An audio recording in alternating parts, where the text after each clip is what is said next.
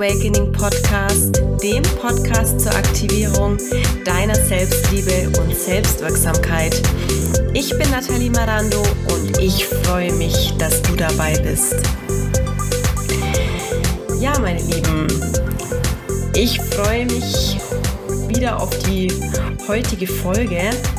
Ich habe nämlich ein ganz ein spannendes Thema vorbereitet da habe ich mich jetzt schon seit längerem drauf gefreut, darüber mal zu sprechen. Und zwar geht es um meine Vision. Wie bin ich denn dazu gekommen, mich für dieses Thema Selbstliebe und ähm, das Empowern von Frauen zu interessieren? Meistens hat man solche Dinge ja im Leben selbst erlebt oder man ist mit ihnen in Berührung gekommen. Ähm, ansonsten geht man damit ja nicht in Resonanz. Und ja, ich kann auf jeden Fall sagen, in meinem Leben hat es einige Momente gegeben, die mich zu dem auf den heutigen Weg gebracht haben oder die mich ähm, zu dem gemacht haben, was ich heute bin. Und ein sehr einschneidendes Erlebnis war für mich eine Freundschaft zu einer jungen Frau, die ich damals kennenlernen durfte. Und ja, ich habe erlebt, in was für einer ausweglosen Situation sie damals war. Und es hat mich unheimlich berührt und ja auch diese Hilflosigkeit, in der man sich befindet, weil man ihr nicht helfen kann. Denn Menschen müssen ja auch in die Eigenverantwortung gehen. Menschen können sich nur selbst helfen im Endeffekt. Wir können sie zwar empowern, wir können sie befähigen, wir können ihnen Möglichkeiten geben, Möglichkeiten an die Hand geben, ähm, um selber diese, ja, um selber einen Weg zu finden, aber tun müssen sie das selber. Ja, und es war irgendwie damals auch so schrecklich für mich, das mit anzusehen, dass sie sich in dieser Notlage befand, aber sie konnte sich nicht daraus befreien. Ich würde auch wirklich gern wissen, was heute mit ihr ist. Ich habe leider seit vielen, vielen Jahren keinen Kontakt mehr mit ihr. Ja, aber das ist eine der ähm, Begegnungen oder äh, ist eines der Erlebnisse gewesen in meinem Leben, die mich später an diesen Punkt gebracht haben, wo ich sage, ich möchte anderen Frauen helfen, in ihre Kraft zu kommen, in ihre, ja, in ihre Souveränität. Auch was die Unterdrückung angeht, ähm, überhaupt jetzt, ich will nicht nur, ich will jetzt nicht sagen nur Männer, sondern generell, dass Frauen ja dadurch, dass wir, hm, wenn wir uns im weiblichen Pol zu viel befinden, ja oft sehr ja, ähm, liebevoll sind, sehr hilfsbereit, mitfühlend, dass wir anderen helfen wollen. Diese ganzen Sachen, die sind oftmals der, oftmals der Grund dafür, dass wir uns auch ausnutzen lassen oder dass wir uns unterdrücken lassen. Und dieses Empowern einer Frau zu sagen, hey, du hast das nicht nötig. Du bist eine fucking Goddess. Du hast es nicht nötig, dich von jemandem, dir von jemandem auf der Nase rumtanzen zu lassen. Egal, ob Männlein, Weiblein, wie auch immer, das ist total egal. Es gibt viele Menschen, die Energieräuber sind, die, ähm, die, die einen Menschen auslaugen wollen, einem Menschen die Energie ähm, ja, rauben möchten. Und darauf kommt es mir an, dass ich Frauen diese Souveränität zurückgebe oder ihnen dabei helfe, denn die ist ja in ihnen. Diese ganze Selbstliebe, Selbstwirksamkeit, Souveränität, sich in seiner Kraft, in seiner Power zu befinden, das sind Dinge, die haben wir in uns. Wir haben sie nur vergessen. Wir haben verlernt, sie zu aktivieren. Wir haben verlernt, darauf zurückzugreifen in bestimmten Situationen, in denen sie ähm, wichtig für uns wären. Ja. Und darauf möchte ich hinaus. Das sind, das ist meine Vision und meine Mission, Frauen dabei zu helfen, das wieder zu aktivieren. Und ich hatte auch Momente in meinem Leben, denn sonst wäre ich jetzt nicht hier, wo ich bin, wo ich mich ganz klein gefühlt habe und mich absolut nicht kraftvoll gefühlt habe und nicht souverän. Aber genau das sind die Dinge im Leben. Wie heißt es so schön?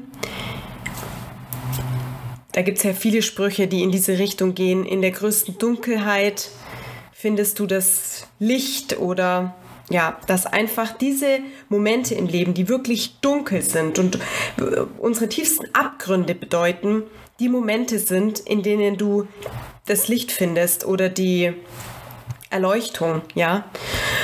Und ja, ich möchte euch von diesem Erlebnis gerne erzählen. Ich werde natürlich keine Namen nennen, um die Privatsphäre der Menschen zu wahren. Ich bin damals 17 Jahre alt gewesen und hatte eine Beziehung mit einem Mann. Und dieses Mädchen war aus der Familie dieses Mannes. Und sie war damals 19. Und ich habe, wir haben Verwandtenbesuche gemacht und da habe ich dieses Mädchen kennengelernt. Und sie war damals die Verlobte des Cousins von meinem Partner. Ich muss nur mal aufpassen, dass ich nicht zu viel sage.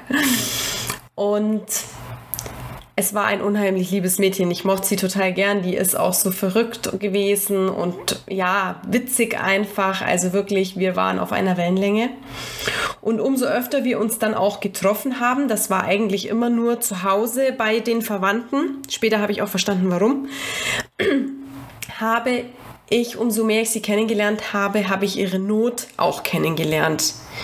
Weil Menschen kommen ja nicht zu dir und sagen, hey, darf ich mich vorstellen, ich habe ein Problem, sondern du kriegst es ja dann peu à peu bei diesen Menschen raus, wenn du einfach hinter die Fassade auch ein bisschen blickst, aber kein Mensch, also die meisten Menschen sind nicht so, dass sie sich, dass sie dir gleich deine Lebensgeschichte aufs Auge drücken.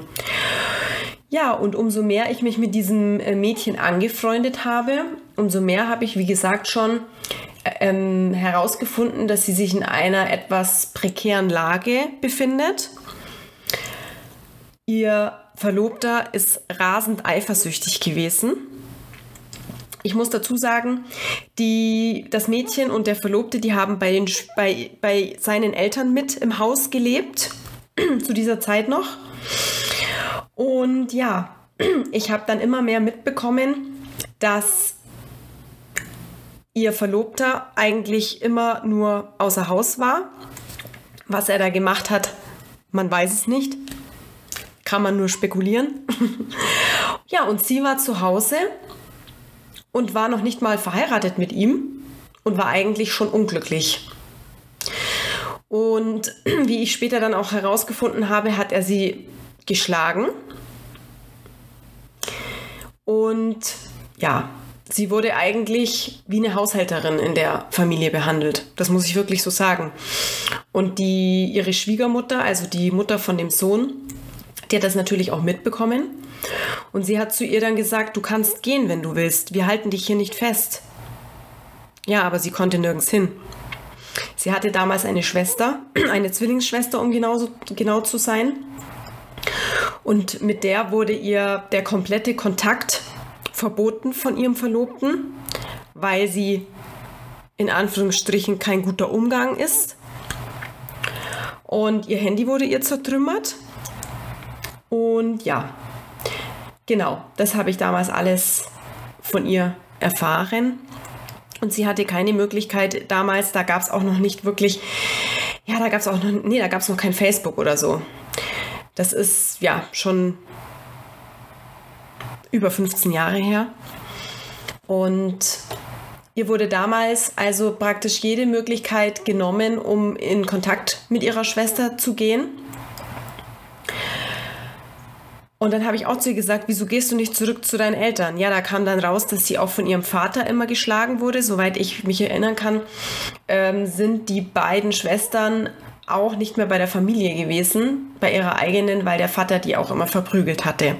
Ja, da kommen wir wieder zu diesen Mustern, die sich da wiederholen. wenn eine Frau vom Vater geschlagen wird, kommt das ganz oft vor, dass sie sich auch einen Mann sucht, der sie dann seltsamerweise auch verprügelt, weil das eben diese fortlaufenden Muster sind, die sich da abzeichnen, die sich da wiederholen. Ja, ich habe damals dann ähm, mitbekommen, dass die Hochzeit vorbereitet worden ist. Und ich kann mich erinnern, dass das Mädchen dann im letzten Moment, ist natürlich dann auch etwas spät gewesen, aber da hat sie dann irgendwie wohl Panik bekommen und meinte, oh, sie kann nicht heiraten, sie kann nicht heiraten. Und da hat ihre Schwiegermutter ihr dann gesagt, wir haben so viel Geld für deine Hochzeit ausgegeben, du heiratest jetzt. Ja. Ähm, sie, ich weiß, dass sie, dass sie damals sehr unglücklich war und sie wusste nicht, wie sie sich aus dieser Situation befreien kann. Ihr Mann war ständig außer Haus. Wenn er da war, hat er sie verprügelt. Sie wollte natürlich immer, dass er zu Hause bleibt. Aber er war unterwegs. Man kann, wie ich vorhin schon gesagt habe, nur spekulieren, was er draußen, was er da ähm, gemacht hat. Da möchte ich jetzt kein Urteil drüber fällen. Was ich sagen möchte, mir hat es damals so leid getan für dieses Mädchen, dass es für sie so eine schwere Situation war. Und ich denke seltsamerweise echt öfter an sie, wie ihr wohl heute geht, was sie wohl macht, ob sie immer noch gefangen ist in diesem Albtraum. Aber das ist so ein Punkt gewesen, wo ich mir gedacht habe, boah, das gibt es doch nicht, was Frauen sich teilweise antun lassen, weil sie nicht in ihrer Kraft sind, weil sie nicht denken, dass sie das schaffen, da rauszukommen, dass sie nicht auf sich selbst vertrauen. Ja. Und das heute bin ich natürlich jetzt um einiges reifer und ja, es ist ein gutes Gefühl zu wissen, dass es Möglichkeiten gibt, solche Frauen zu empowern. Und das ist meine Vision, das ist mein Herzensweg, den ich für mich ausgesucht habe, um solche Frauen zu unterstützen. Und ich kann natürlich aus Erfahrung sprechen, denn ich hatte auch Menschen in meinem Leben, von denen ich mich befreien musste. Ich hatte auch mal einen ganz, ganz eifersüchtigen Freund, der mir wirklich auch mein Leben zur Hölle gemacht hat. Und diese Menschen die geben einem natürlich dann immer das Gefühl, dass es an einem selbst liegt. Ich bin ja nur eifersüchtig, weil du so schlimm bist. Ich bin ja nur eifersüchtig, weil du mir das Gefühl gibst, ich kann dir nicht vertrauen. Und diese ganzen Sachen, und es sind meistens narzisstische Persönlichkeiten, und die beherrschen das in die Perfektion, also bis zur Perfektion, Menschen das Gefühl zu geben, sie sind nur so, weil der andere einen dazu macht. Das können die wirklich super. Und ich hatte so oft diese, ähm, ja, diese Denkweise, dass ich mir dachte, hey, bin ich jetzt verrückt oder ist der andere verrückt? Vielleicht hattet ihr das auch schon. Da könnt ihr dann davon ausgehen, ihr seid mit einem Narzissten hier gerade zugange. Denn das ist denen ihr Spezialgebiet, anderen Menschen dieses Gefühl zu geben, ich bin schuld. Ja. Und für mich war das dann auch so ein Indikator, dass ich wusste, okay, ich muss empathisch sein, weil sonst würde ich mich selbst nicht reflektieren. Also einmal ist Empathie natürlich auch Einfühlungsvermögen in andere Menschen, aber auch dieses emotionale und dieses ja dieses Einfühlungsvermögen, dass ich mir denke, hey, kann es sein, dass ich vielleicht auch einen Fehler gemacht habe, aber ein Narzisst, der denkt sich das nicht oder eben so ein toxischer Mensch, der dir schadet. Der denkt sich nicht, okay, könnte ich vielleicht auch einen Fehler gemacht haben, sondern der denkt immer nur, alle anderen sind schuld, nur ich nicht. Und das ist für mich immer ein Zeichen gewesen, okay, es liegt nicht an mir. Klar, ich habe auch meine Fehler gemacht, ich bin auch nicht immer einfach gewesen.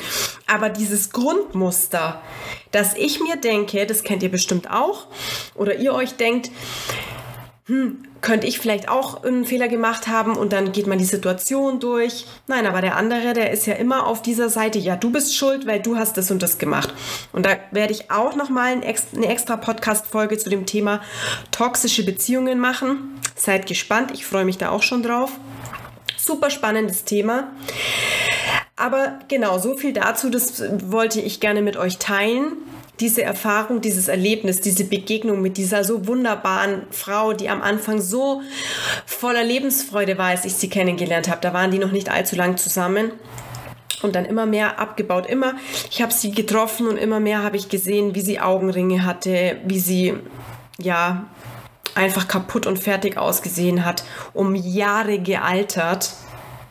Und mir hat ein guter Freund einmal ein was sehr, sehr Interessantes gesagt und das merkt euch, was Beziehungen angeht oder auch überhaupt eure Freund Freundschaften mit Menschen, aber ganz besonders Beziehungen. Und zwar sagte, sagte er zu mir, weißt du, Nathalie, ein Mann ist nicht dafür verantwortlich, dich glücklich zu machen. Das musst du selber machen. Du musst dich selber glücklich machen. Aber er ist dafür verantwortlich, dich nicht unglücklich zu machen. Und genau das ist der Punkt. Und jedes Mal, wenn ihr in so einer Situation seid, dass ihr euch überlegt, hey, wie weit wird es noch gehen, dann überlegt euch das okay, mein Partner ist nicht dafür verantwortlich, dass ich immer glücklich bin und alles ist toll, überhaupt nicht. Das müsst ihr selber machen. Aber wenn er euch Tag für Tag unglücklich macht, dann ist, hier, ist er sehr wohl dafür verantwortlich. Und ihr seid verdammt nochmal dann dafür verantwortlich, in die Eigenverantwortung zu gehen und euch aus dieser Situation befrei zu befreien. So, genau, das wollte ich euch noch mitgeben. Ich hoffe, euch hat die Podcast-Folge gefallen. Ihr habt ein bisschen mehr einen Einblick bekommen, weshalb mir dieses ganze Thema mit dem Female Empowering so wichtig ist. Und ich hoffe, ihr schaltet nächstes Mal wieder ein. Ich hoffe, die Folge hat euch gefallen. Sie war inspirierend für euch. Ich würde mich riesig über eine Bewertung bei iTunes freuen. Und folgt mir auch gerne bei Instagram und Facebook. Die Links sind wie schon gesagt, äh, in den Shownotes unten mit angefügt. Und ja, bis zur nächsten Folge des Goddess Awakening Podcasts. Alles Liebe, eure Nathalie.